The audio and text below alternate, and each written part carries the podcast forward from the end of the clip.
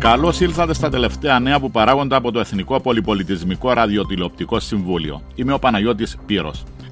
Το Ομοσπονδιακό Δικαστήριο αποφάσισε ότι οι εργοδότες πρέπει να δώσουν στους εργαζόμενους τη δυνατότητα να απέχουν από τις επίσημες αργίες όταν αυτές οι ημέρες πέφτουν σε ημέρα κατά την οποία ο εργαζόμενος είναι στη ρόστα για να εργαστεί.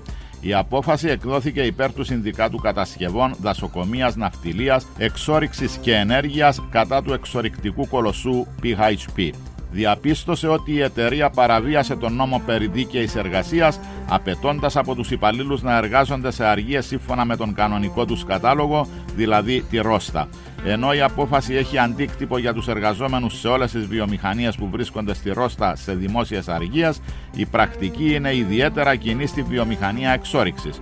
Ο πρόεδρος του Συνδικάτου Εξόριξης και Ενέργειας, Τόνι Μάγερ, είπε ότι η απόφαση αποκατέστησε την πραγματική επιλογή των εργαζομένων για το αν θα εργαστούν ή όχι στις επίσημες αργίες. Η εταιρεία κατασκευής κατοικιών Porter Davis Homes έχει τεθεί σε πτώχευση, θέτοντας σε κίνδυνο εκατοντάδες έργα σε ολόκληρη τη Βικτόρια και το Queensland. Η Porter Davis είναι η 13η μεγαλύτερη εταιρεία κατασκευής κατοικιών της Αυστραλίας και απασχολεί 470 μέλη προσωπικού. Εκαθαριστές διορίστηκαν την Παρασκευή αφού δεν βρέθηκε κάποιος να σώσει την εταιρεία. Εκπρόσωποι από την Grand Thornton Australia διορίστηκαν εκαθαριστές 14 εταιριών και αποκάλυψαν ότι οι εργασίες θα σταματούσαν αμέσως σε όλα τα έργα που εκτελούνται από τον όμιλο εταιριών στη Βικτόρια και στο Queensland. Η Porter Davis Homes είχε πάνω από 1500 κατοικίες σε εξέλιξη στη Βικτόρια και άλλα 200 σπίτια στο Queensland.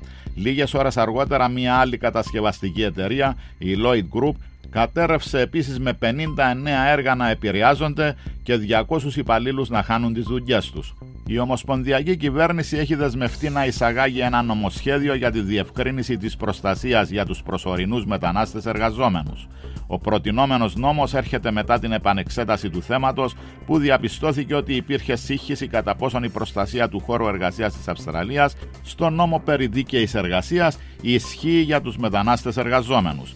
Στόχος του νόμου είναι να διευκρινίσει ότι οι προσωρινοί μετανάστες εργαζόμενοι δικαιούνται την ίδια προστασία στην εργασία με τους Αυστραλούς πολίτες. Έρευνα από το Κέντρο Μεταναστών Εργαζομένων διαπίστωσε ότι σχεδόν το 60% των μεταναστών εργαζομένων αντιμετώπιζαν κλοπή μισθού.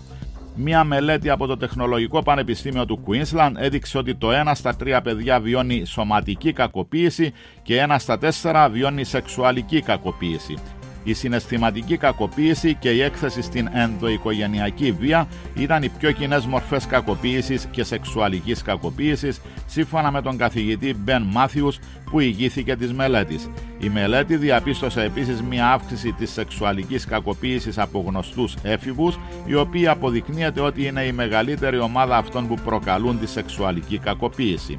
Ο καθηγητής Μάθιους είπε ότι η επικράτηση της παιδικής κακοποίησης είναι γνωστό ότι έχει μακροπρόθεσμες επιπτώσεις συμπεριλαμβανομένης της αύξησης της πιθανότητας διαταραχών ψυχικής υγείας και επικίνδυνων συμπεριφορών. Τα κορίτσια βρέθηκαν να έχουν πέντε φορές περισσότερες πιθανότητες να έχουν μετατραυματικό στρες. Περίπου το 30% των συμμετεχόντων ηλικίας 16 έως 24 ετών ανέφεραν αυτοτραυματισμό, ο οποίος περιελάμβανε 2 στις 5 γυναίκες και 1 στους 5 άνδρες. Για όποιον νιώθει μοναξιά, η υποστήριξη είναι διαθέσιμη στο Beyond Blue στο 1322 46 36 ή στο Lifeline στο 13 11 14. Είμαι ο Παναγιώτης Πύρος. Παρακαλώ ακούστε μας και πάλι την επόμενη φορά με περισσότερα νέα. Αυτά τα νέα σας μεταφέρονται από το Εθνικό Πολυπολιτισμικό Ραδιοτηλεοπτικό Συμβούλιο.